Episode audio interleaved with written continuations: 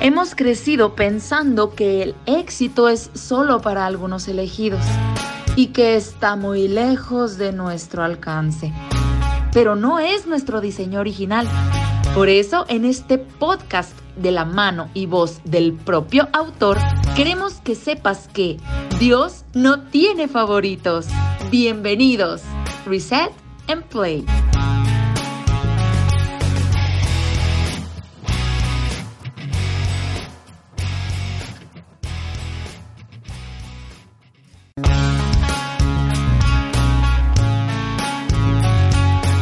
Bien amigos, la idea de esta serie es sencilla, facilísima, es una frase que espero que la podamos atesorar, creer y practicar. Dios no tiene favoritos, así sencillo, Dios no tiene favoritos. Cuatro palabras que espero que sé, estoy convencido que si de verdad las crees, si de verdad permites que transformen tu mente, no vas a ser la misma persona. Hemos estado hablando que la Biblia dice, la Biblia apunta de forma clara que Dios no tiene favoritos en base a estatus socioeconómico, en base a religión, en base a etnicidad. Dios ama a todos los seres humanos por igual. Por lo tanto, por lo tanto, si Dios ama a todos de la misma manera, la, la, forma en que una persona guía su vida, la forma en que una persona eh, lleva a cabo sus planes, lo mucho o poco que consiga se debe en gran parte a la responsabilidad personal. Lo mucho que tú ves en esa persona que admiras o lo poco se debe simplemente a que esa persona ha tomado su destino en sus manos. Y hemos estado analizando desde dos días para acá cómo hay principios que si uno los sigue de forma mecánica, de forma automática, nos pueden ayudar a alcanzar las metas que tengamos. Vamos a, te voy a compartir la pantalla para mostrar rápidamente, bueno, ahorita me van a ayudar aquí a poder compartir la pantalla, una cita, una frase de Ellen White. Ella resume de forma preciosa cuatro características, cuatro principios de cualquier joven, de cualquier señorita que desea y que puede cumplir sus sueños. Vamos a pasar a esta frase. Bueno, parece que por alguna razón hoy no puedo compartir la pantalla, se las voy a leer aún así. Esto es lo que dice. Es lo mismo que hemos estado leyendo los días anteriores. ¿ah? Dice lo siguiente. Déjame abrirla aquí en un momento. Dice lo siguiente. Dios no pide a los jóvenes a aspirar menos. Los elementos de carácter que hacen a un hombre de éxito y honrado entre los hombres que son, número uno, el deseo irrefrenable de un bien mayor. Número dos, la voluntad indomable.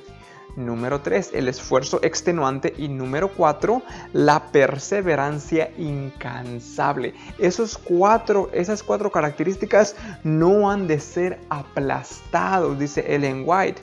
Por la gracia de Dios han de ser dirigidos a objetos que son mucho más alto que los meros intereses egoístas y temporales, así como los cielos son más altos que la tierra. Parece ser que ya puedo compartir la pantalla. Aquí rápidamente está la cita cuatro características y hemos estado hablando de ellas en estos días. Hace dos días tocamos el deseo eh, irrefrenable de un bien mayor. El día de ayer, la voluntad indomable. Hoy nos vamos a concentrar en el esfuerzo extenuante. El esfuerzo extenuante, pero vamos a ver una historia de la Biblia, la historia de Nehemías, donde vemos no solamente el esfuerzo extenuante, sino todas en acción las cuatro y vamos a ver cómo aplican de, forma conjunta, de forma integral en cualquier persona que desea alcanzar sus metas. Vamos a el libro de Elías. Vamos al libro de Elías. Una, una historia increíble, sumamente interesante. Nehemías, Nehemías, un poquito de contexto, vivió en el tiempo de los exiliados. Ustedes saben que el reino de Israel existió por casi 500 años, pero finalmente por su pecado fue llevado hasta Babilonia. Jerusalén fue destruida, fue aniquilada, echaron abajo el templo, quedó todo en ruinas y a unos pocos se lo llevaron a Babilonia. Ahí los judíos, la diáspora, empezó a rehacer su vida y, y después de cierto tiempo un grupo de personas intentó ir a construir la ciudad, luego otro grupo, pero fueron detenidos y después de ya dos intentos la construcción estaba incompleta. La ciudad de Jerusalén seguía en ruinas. Ahora ven conmigo a Nehemías. Vamos a estar en el libro de Nehemías y voy a leer capítulo 1, versículo 1. Estas son las palabras de Nehemías, hijo de Jacalías. En el mes de Kisliu del año 20, estando yo en la ciudad de Susa, llegó Hanani, uno de mis hermanos, junto con algunos hombres de Judá. Entonces les pregunté por el resto de los judíos que se habían librado del destierro y por Jerusalén me respondieron, los que se libraron del desierto y se quedaron en la provincia están enfrentando una gran calamidad y humillación. La muralla de Jerusalén sigue derribada con sus puertas sumidas por el fuego. Al escuchar esto me senté a llorar. Hice duelo por algunos días. Ayuné y oré al Dios del cielo. Y el resto del capítulo 1 es la oración que hizo Nehemías. Nehemías vive eh, en el nuevo imperio, ni siquiera es Babilonia. Han llegado los siguientes. Um, Medo y Persia. Eh, y, viene, viene gente a contarle, ellos visitaron tal vez Jerusalén o habían vivido un tiempo en Jerusalén, en la ciudad en ruinas, y está interesado de saber. Hasta donde sabemos, Nehemías jamás había visitado. Definitivamente él no creció, él no se crió en Jerusalén. Él es eh, un inmigrante de segunda generación, como muchos de ustedes. Maybe your parents came to the US when they were children, but now you kind of just know barely about Latin America, about Mexico, Honduras. Now this is your country. Es igual con Emías, a lo mejor tus papás te trajeron, ellos vinieron de algún país de Latinoamérica, pero ahora a pesar de que conoces un poquito de México o de Honduras, este es tu país. Así es Nemías. Él, hasta donde sabemos, no había visitado Jerusalén, pero aún así está interesado por su bien, aún así está preocupado. Y, le pregunta a su hermano que venía, oye, ¿cómo está Jerusalén? Y que le dice, está todavía en ruinas, está acabado Jerusalén. Y es muy interesante porque el corazón de Nehemías es sensible.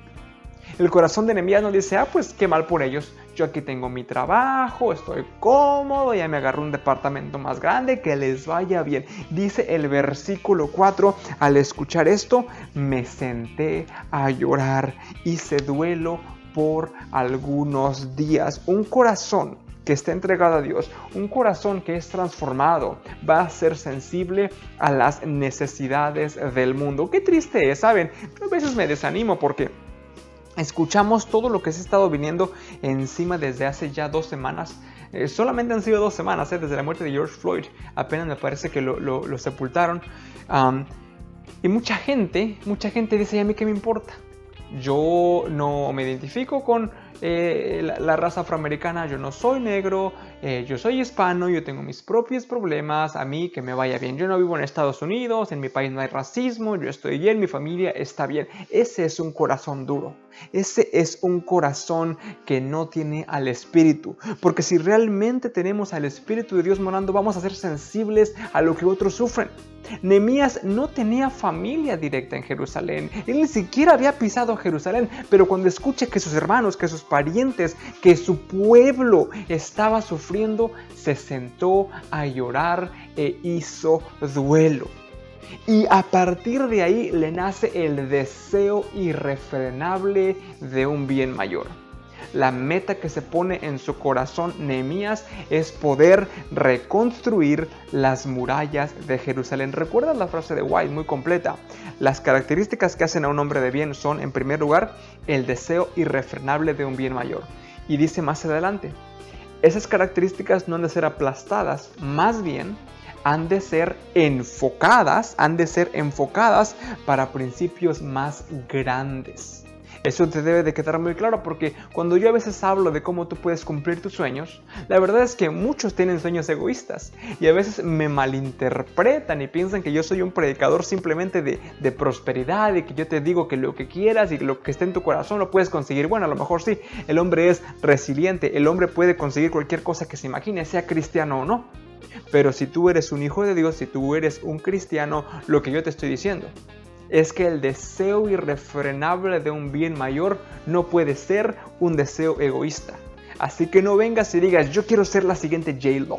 Yo quiero ser, ser, youtuber, yo quiero ser famoso, yo quiero estar en el, no sé, a lo mejor y, viene Dios que sea youtuber, yo no sé, ¿verdad? Pero Está bien que tengas un sueño, un sueño grande, un sueño que, que, se ve imposible de cumplir, pero ese sueño tiene que alinearse con la voluntad de Dios.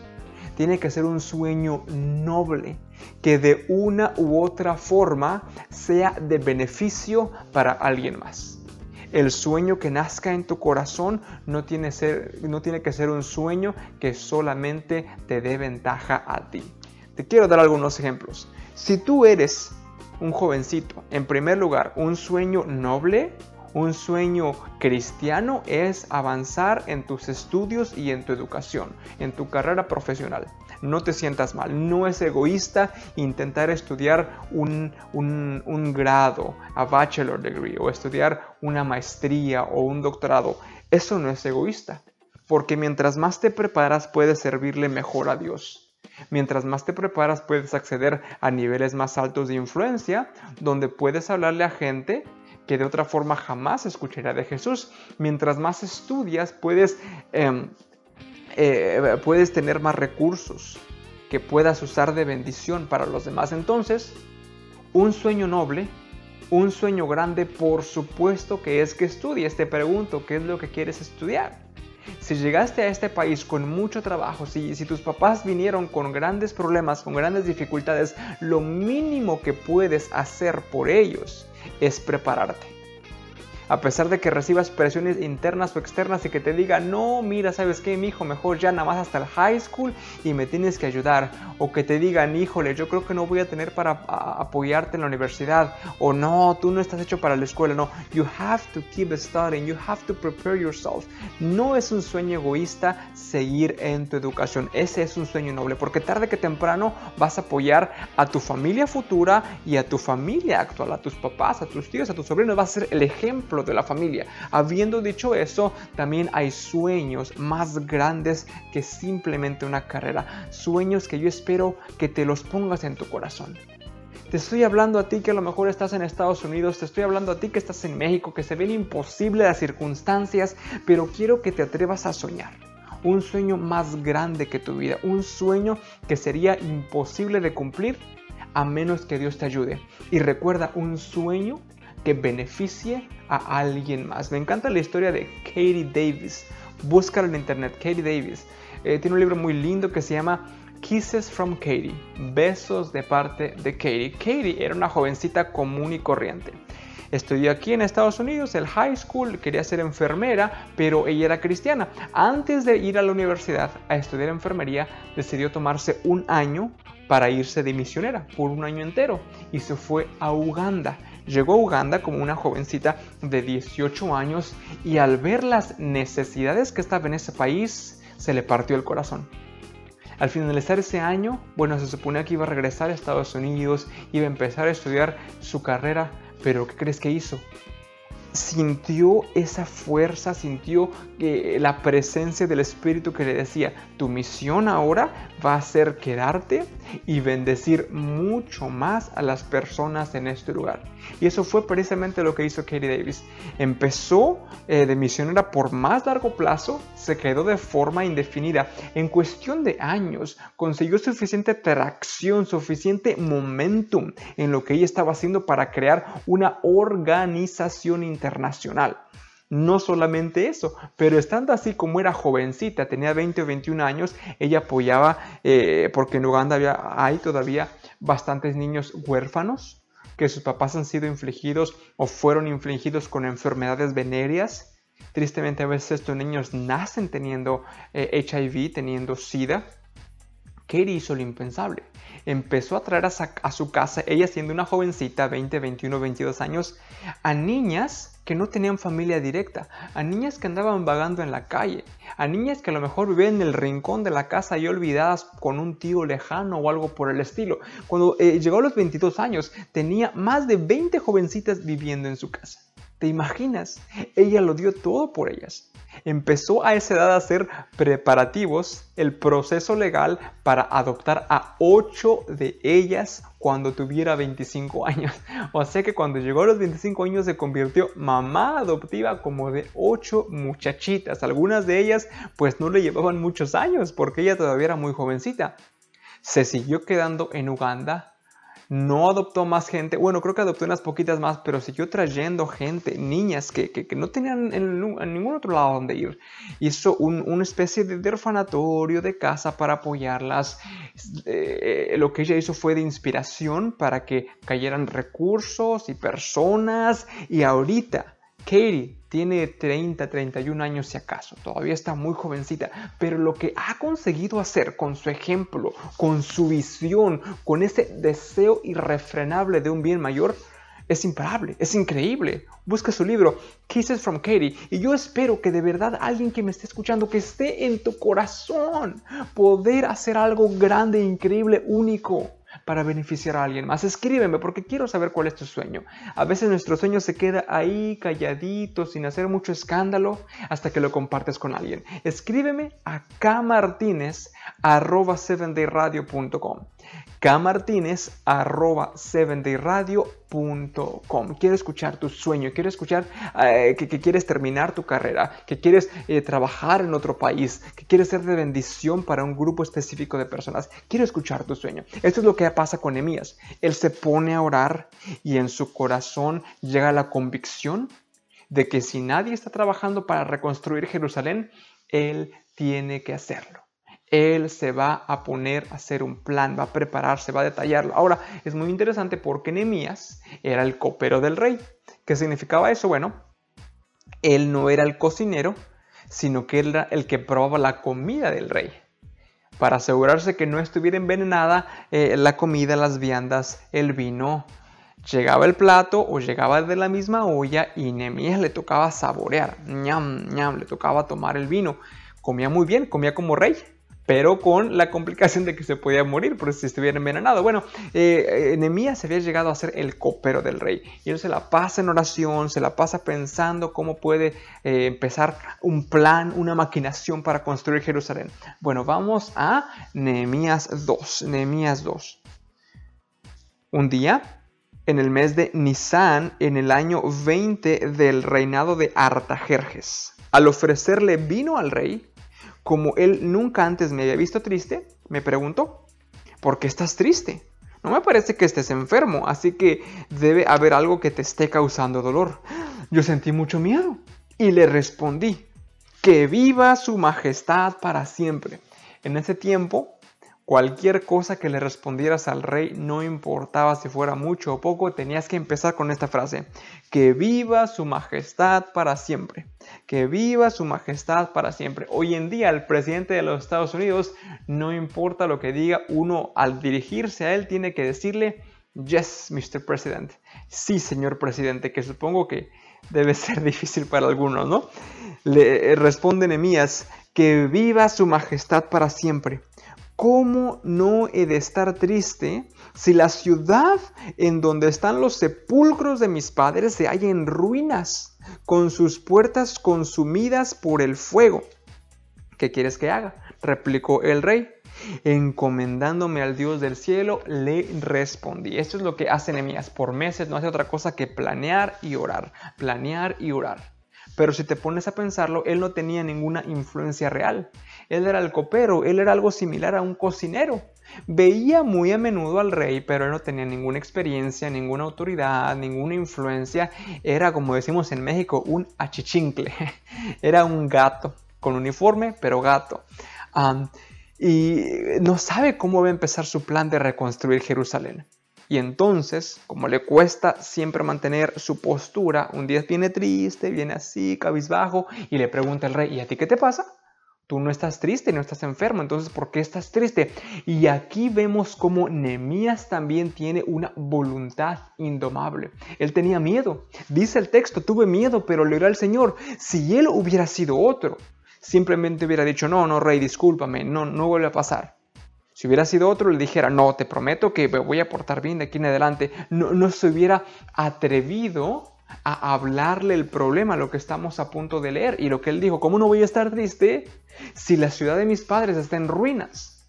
A pesar de que él tenía miedo, a pesar de que él tenía una muy buena visión de lo que, de, la influencia que él tenía, que él era solo un empleado, que él era solo una persona común y corriente, tenía una voluntad indomable. Y pensó en un instante, en un abrir y cerrar de ojos, dijo, esta es mi oportunidad.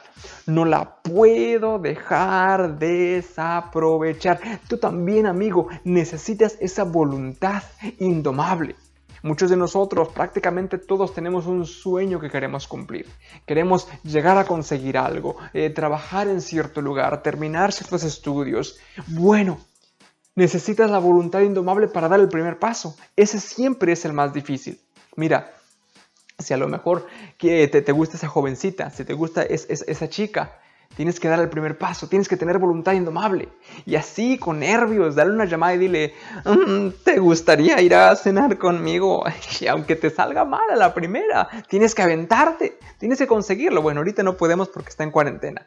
Una cena virtual. Cada quien ahí, como salió en Instagram el otro día, cada quien en su casa cenando muy a gusto. si acaso dejaste de estudiar, tiene dos o tres años que no has conseguido y a veces piensas, estaría bien, esta noche, antes de que vayas a dormir, empieza a investigar universidades. Manda el primer correo. ¿Qué necesito hacer para entrar a esta carrera? Si siempre pensaste que querías predicar, que querías escribir, esta noche debe ser cuando dejes atrás tus complejos, dejes atrás tus miedos y comiences a dar el primer paso. Necesitas ejercitar esa voluntad indomable como lo hizo Nehemías en el momento crítico. Vemos aquí cómo las características llevan un orden cronológico. En primer lugar, necesitas el deseo, ese deseo irrefrenable de poder alcanzar algo más grande que ti mismo.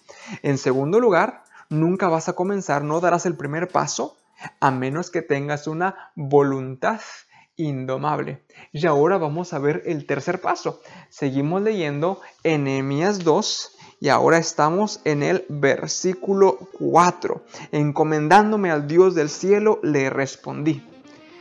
Si a su majestad le parece bien, y si este siervo suyo es digno de su favor, le ruego que me envíe a Judá para reedificar donde están los sepulcros de mis padres.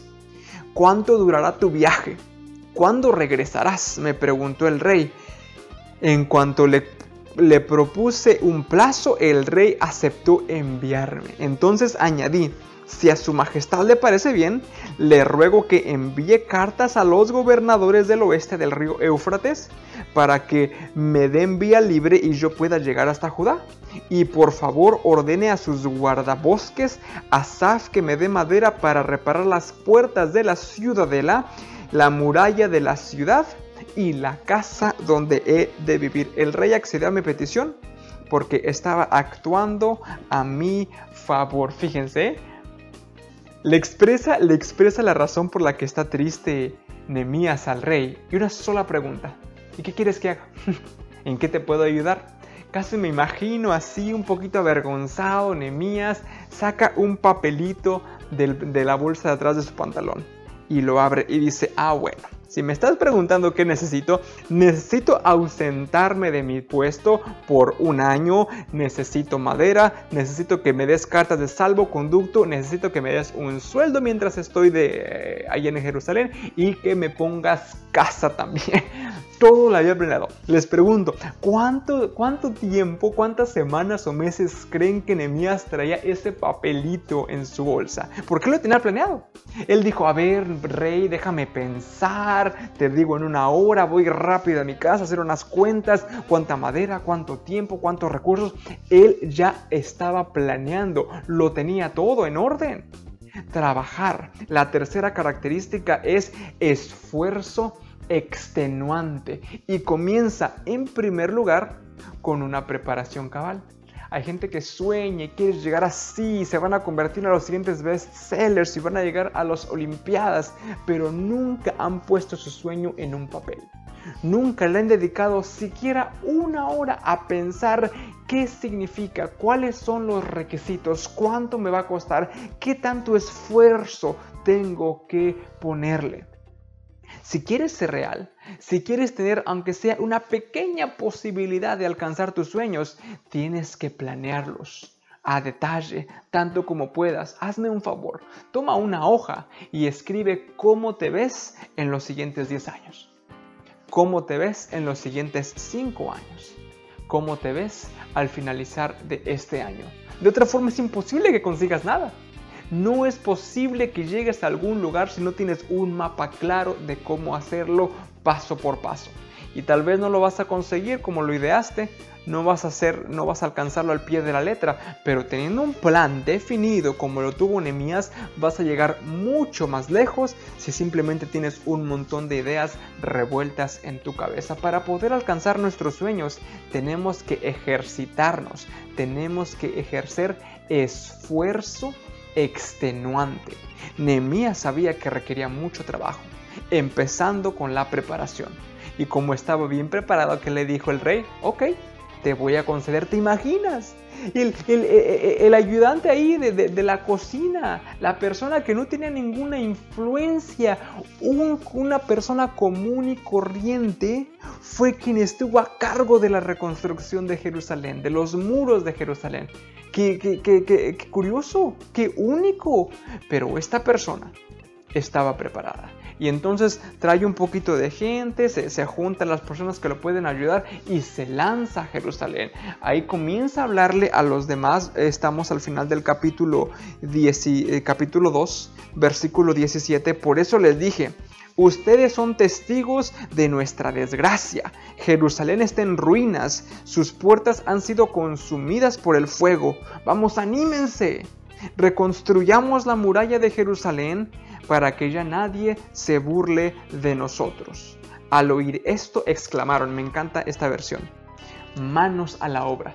Le responden a Nehemías, manos a la obra. Y cuando leemos el resto del libro de Nehemías nos damos cuenta que lo consiguieron de hecho, lo consiguieron en tiempo récord, en 51 días. Oigan, por cientos de años habían intentado reconstruir esos muros y no lo habían conseguido. Pero bajo el liderazgo de Nehemías, con manos en la obra, lo hicieron en 51 días, tiempo récord. Esfuerzo extenuante. Solamente vas a poder alcanzar tus sueños si estás dispuesto a pagar el precio. Eso se refiere trabajar, ensuciarte las manos, sudar, desvelarte, darte de topes contra el libro porque no lo entiendes. Todo lo que vale la pena conseguir cuesta. Elon Musk, no sé si ustedes sepan quién es Elon Musk, ahorita ha sido controversial por unas cosas que he dicho sobre la pandemia pero él es una persona inteligente. De hecho, si vieron cómo mandaron otra vez personas al espacio, uh, el SpaceX Project, bueno, lo mandó la NASA, pero en partnership con la empresa de Elon Musk, fue más bien una, eh, una iniciativa del sector privado, porque tiene el sueño Elon Musk de que la gente llegue a vivir a Marte ya vamos a ver si lo puede conseguir. Y también él ha hecho la marca Tesla, que son carros 100% eléctricos, están muy bonitos, son carros de lujo. Bueno, Elon Musk es, es para muchos un, gran modelo a seguir. en una ocasión él dijo algo que me, me quedó marcado, me quedó marcado esto. Él dijo, uno no cambia al mundo trabajando 40 días, 40 días, 40 horas a la semana. Uno no cambia al mundo trabajando 40 horas a la semana. Ahora ese comentario, como todo en la vida, hay que tomarlo y analizarlo. With a pinch of salt, se dice en inglés. Hay que eh, evaluarlo. Hay algo que se llama workaholism. Y a lo mejor a veces yo, Kenneth Martínez, a veces yo peco de eso. Workaholism es que eh, trabajas, trabajas, no paras, no paras, dale, dale, dale, dale. Siempre tienes que andar con un proyecto. Eso es dañino. Eso está mal. Por eso Dios en su sabiduría nos dio el sábado para que no andemos en una carrera loca por alcanzar cosas, cosas, cosas, cosas, cosas, cosas, cosas, sino que cada siete días le podamos poner una pausa a todo y descansar. Ay, tomar un descanso bien sabroso, apagar el trabajo, la computadora, estar con la familia. Necesitamos un ciclo de descanso, necesitamos dormir nuestras horas, apartarnos. Habiendo dicho eso, muchos de nosotros muchos de, si, tú eres un joven, si tú estás en la universidad, muchos de nosotros pecamos no de trabajar mucho, sino de trabajar muy poco. Y entonces decimos, bueno, voy a dedicarle una hora a la tarea y otra hora en el Xbox y, una hora voy a estar haciendo e, e, esta lectura y preparándome y luego la siguiente hora, o ni siquiera lo planeamos, estamos ahí una hora, dos horas scrolling, scrolling, scrolling, scrolling y nos la pasamos en Instagram y en Facebook y en Twitter y en TikTok, que no estoy seguro de qué es, pero escucho que muchos lo mencionan, en YouTube, en donde tú quieras, cualquier cosa. Lo que dice Elon Musk tiene algo de verdad. Uno no cambia al mundo con 40 horas a la semana. Es decir, lo que él está queriendo decir, sin caer en el workaholism, para que tú puedas alcanzar tu meta o tu sueño tienes que ponerle empeño, tienes que dar una milla extra, tienes que estar dispuesto a trabajar cuando el sol bajó, cuando las personas en casa aún no se han levantado, cuando tus demás compañeros están jugando, viendo una película, están en el Xbox, están perdiendo el tiempo, tú tienes que estar concentrado, enfocado en tu meta y ejerciendo esfuerzo extenuante esfuerzo extenuante. Esta pandemia, con todo lo malo que nos ha dado, nos ha dado una bendición para muchos de nosotros, la bendición del tiempo no podemos salir, no podemos tomar el carro y si tenemos la bendición de tener suficientes ahorros para trabajar menos o no trabajar, ¿sabes qué significó esto para ti? La bendición del tiempo. Esto que estamos viviendo, ya llevamos tres meses y quién sabe cuánto más va a durar. Bueno, ya algunos estados están abriendo, pero no es lo mismo. Esto que vivimos no lo vas a volver a tener el siguiente año. Tienes que entenderlo. A lo mejor llega otra pandemia, yo no sé, en 5 o 10 años, así cómo está el mundo, pero no va a ser algo continuo. Lo que recibimos en esta ocasión fue algo único. ¿De qué forma lo estás aprovechando? Ese tiempo extra que no tienes que gastar manejando un carro o en un autobús o yendo a trabajar o, o, estudiando porque llegan a las vacaciones, ese tiempo jamás se te va a regresar. De modo que tienes que ser extremadamente sabio en cómo lo usas. Y solamente las personas que se dedican con empeño, con enfoque, con el sudor de su frente, podrán alcanzar sus sueños. Te quiero contar rápidamente, ya estamos casi sobre el tiempo. Te conté hace un par de días cómo yo crecí con muchos complejos, ¿no? En mi ciudad pequeña, ahí en San Juan del Río, hasta que llegaron los del TEC de Monterrey y dijeron, oigan, les podemos dar una beca, pero tienen que prepararse. Yo tenía miedo, ¿saben? Yo, yo, no pensaba que lo podía conseguir. De hecho, yo fui y les dije a mis papás, oigan, ¿ustedes creen que debería de, de entrar al TEC de Monterrey? Y yo pensé que me iban a decir que no. Y eso me convenía porque entonces yo iba a ir con las personas y les iba a decir, pues que creen, mi religión no me lo permite. Pero mis papás dijeron, no, pues como tú quieras, si quieres adelante. Y dije, oh no, ahora tengo que decidirlo yo. Eh, al final intenté y entré al TEC de Monterrey. Pero en el TEC de Monterrey me sentía también como en un lugar no adecuado porque pues era gente en otro nivel eh, socioeconómico, yo, yo eh, apenas si alcanzaba para sobrevivir. Pero al TEC de Monterrey llegó gente de Microsoft. Microsoft, el que está aquí en Seattle, en, Washington. Venían ofreciendo trabajo. Tenías que prepararte, tenías que hacer un proceso de entrevistas y si las pasabas, bueno, te contrataban. Recuerdo que lo intenté una vez. Me senté, me hablaron en inglés, apenas lo medio entendí. Di lo mejor de mí y fallé. no, ni siquiera se llevaron mi currículum. No, no daba el ancho. Pero me di cuenta que si Dios no tiene favoritos, no, solamente los favoritos de Dios iban a llegar a Microsoft, no solamente las personas con más carisma o que yo pensaba que eran más inteligentes o con más dinero tenían una oportunidad.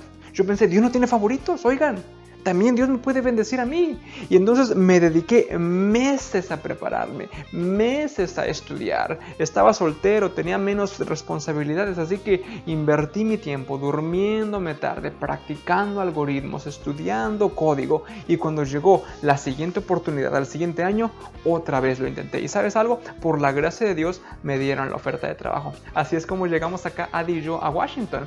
Antes de terminar la carrera me habían ofrecido me habían ofrecido un trabajo acá en Microsoft. Ya tengo nueve años, nueve años por la gracia de Dios. Mm, no, no, no cuento esto muy a menudo porque me da pena un poco. No quiero que me vean así como que, ay, qué presumido, o ay, que Kenneth se cree mucho. No, o sea, yo soy una persona común y corriente. Yo sigo siendo como, como Nemías, gato. Yo sigo siendo gato, con uniforme, pero gato.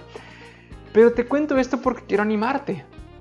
Yo no soy una persona mucho más inteligente. Mira, mi cabeza no está más grande, tiene el mismo tamaño que todos los demás. Así que si yo pude conseguir mucho o poco, es porque eh, fueron horas invertidas, estudiando, preparándome. Y lo que yo conseguí, cualquier persona puede conseguirlo, simplemente con perseverancia, con esfuerzo incansable, dedicándole las horas necesarias. Cualquiera lo puede alcanzar, el sueño que tú lo desees, no importa qué tan grande, qué tan imposible se vea, si tienes esfuerzo incansable y obviamente las otras características de las que hemos estado hablando. Y quiero terminar con esto, es muy interesante que Nemías era el copero del rey. Nemías, hasta donde sabemos, no era profeta, no era sacerdote, no tenía sangre real. Los primeros que fueron a Jerusalén era Zorobabel. Él sí tenía sangre real, era descendiente de David. Pero Nehemías no tenía nada. Él era lo que eh, se le referiría como una persona laica. Él no tenía el pedigrí, él no tenía las credenciales, él no tenía la sangre real que le, le diera una ventaja sobre los demás. Él era un inmigrante de segunda generación, como muchos de los que me están viendo en este momento. Y sabes algo, aún así lo consiguió. Ahora, si él no tenía ninguna ventaja, si él no era rey, ni profeta, ni sacerdote, ¿cómo es que llegó a la presencia del rey? ¿Cómo es que fue capaz de servirle y probar la comida del rey de forma diaria? Esto no lo dice la Biblia, yo me lo imagino. Tómalo con eh, un poquito de desconfianza, pero es lo que yo me imagino. Si Nehemías fue una persona común y corriente, la forma en que llegó a los pies del rey a trabajar con él fue simplemente con constancia con trabajo, esfuerzo extenuante. Y yo me imagino que Nehemías a lo mejor llegó a pedir trabajo al palacio real o lo trajeron como esclavo en su condición eh, de ciudadano de segunda clase. Y a lo mejor él primero estaba allí en los baños del palacio y él empezaba a limpiar. Pero él limpiaba a profundidad. Y él hacía ese trabajo de forma perfecta, impecable. Y después tal vez lo trajeron a la cocina y ponte a preparar la comida. Y ahí estaba Nemías picando zanahorias, preparando el caldo, haciendo el pan. Pero él lo hacía bien, de forma perfecta. Él sabía que estaba sirviendo a Dios y no a los hombres. Y poco a poco su trabajo comenzó a hablar de él. Y su trabajo lo dio a conocer. Y cuando se presentó la oportunidad de que eh, necesitaba un nuevo copero para el rey, las personas a cargo dijeron, bueno, ¿a quién podemos poner?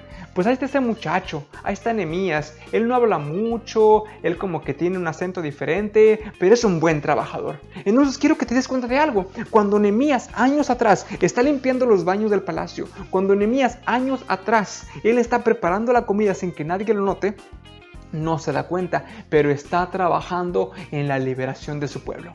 Porque el esfuerzo que haces en tu realidad actual tendrá repercusiones en tus oportunidades a futuro. Si tú crees de que en este momento tu círculo de influencia es muy pequeño y tienes un trabajo mal pagado, en tu escuela no, no, no tienes suficientes oportunidades, tienes que ser fiel ahí. Ahí con las tres o cuatro horas que te dan en la, empresa, con, los escasos recursos de tu escuela, ahí tienes que ser fiel, porque si lo haces de forma constante, siendo fiel en lo poco, poco a poco llegarás a trabajar en algo impresionante. Nemías estaba salvando a su pueblo mientras que limpiaba baños y cortaba zanahorias. Tú puedes comenzar a trabajar en tu sueño si te mantienes fiel en lo que haces en este momento esfuerzo extenuante. esfuerzo extenuante no hasta que tienes el, el, logro ah, inalcanzable, esfuerzo extenuante no hasta que lo tienes a la vista, al alcance de tu mano, esfuerzo extenuante a cada paso del camino porque eso tarde que temprano te irá subiendo, abrirá puertas y podrás alcanzar ese sueño que viene de la mano de Dios. Amigo, recuerda que Dios no tiene favoritos. Si tú quieres alcanzar eso grande para su gloria, no algo egoísta, no algo que te beneficie a ti, ese algo grande que va a traer bendición a los demás, recuerda, necesitas el deseo en primer lugar, el deseo irrefrenable de un buen mayor de un bien mayor. Necesitas la voluntad indomable, creer que lo puedes conseguir, no dejarte echar atrás por las dificultades. Número tres, esfuerzo, simple y llanamente esfuerzo en tu trabajo presente y en las oportunidades a futuro. ¿Qué te parece si terminamos con una oración? Querido Dios, muchas gracias porque ha sido muy bueno. Gracias Señor porque Tú le pusiste ese deseo en el corazón de Nehemías y él siendo una persona común y corriente, una persona como muchos de nosotros aquí en Estados Unidos, Señor, tú lo usaste de forma poderosa. Tú lo usaste mientras él estaba en responsabilidades menores y lo seguiste usando cuando fue ascendiendo. Te suplicamos que nosotros también podamos ser fieles en lo que hacemos. Señor, yo sé que me están escuchando jovencitos que, que empiezan a tener ese deseo, ese espinita en su corazón y se preguntan, ¿será que yo lo puedo conseguir? ¿Será que yo también puedo hacer algo grande para la gloria de Dios? Te suplico que tu espíritu vaya donde ellos están en este momento y les confirme si lo puedes conseguir, si puedes hacer algo grande, si el Señor va a estar contigo, quédate con ellos. Ayúdalos a que no se desanimen, que tengan voluntad indomable y que puedan empezar a trabajar este mismo día. Te lo suplico todo en el nombre de Jesús. Amén.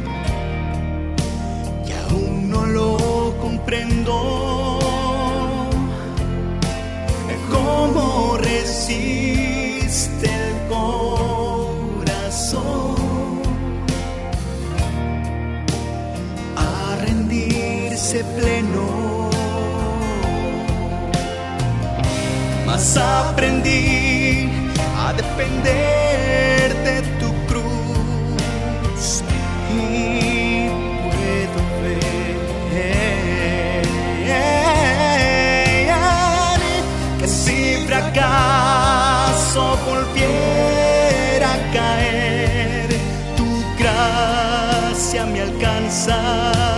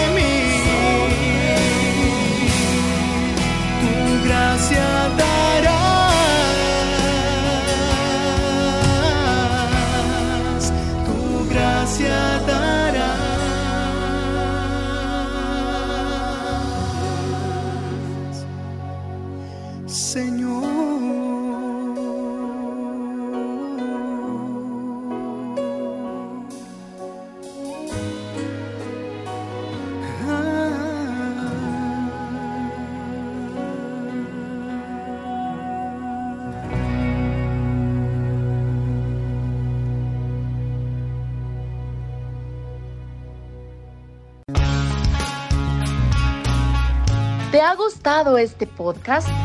Entonces compártelo con tus amigos y familiares. No dejes de seguirnos en Instagram, en las matutinas diarias por medio de WhatsApp y en nuestra página de Facebook, Reset and Play.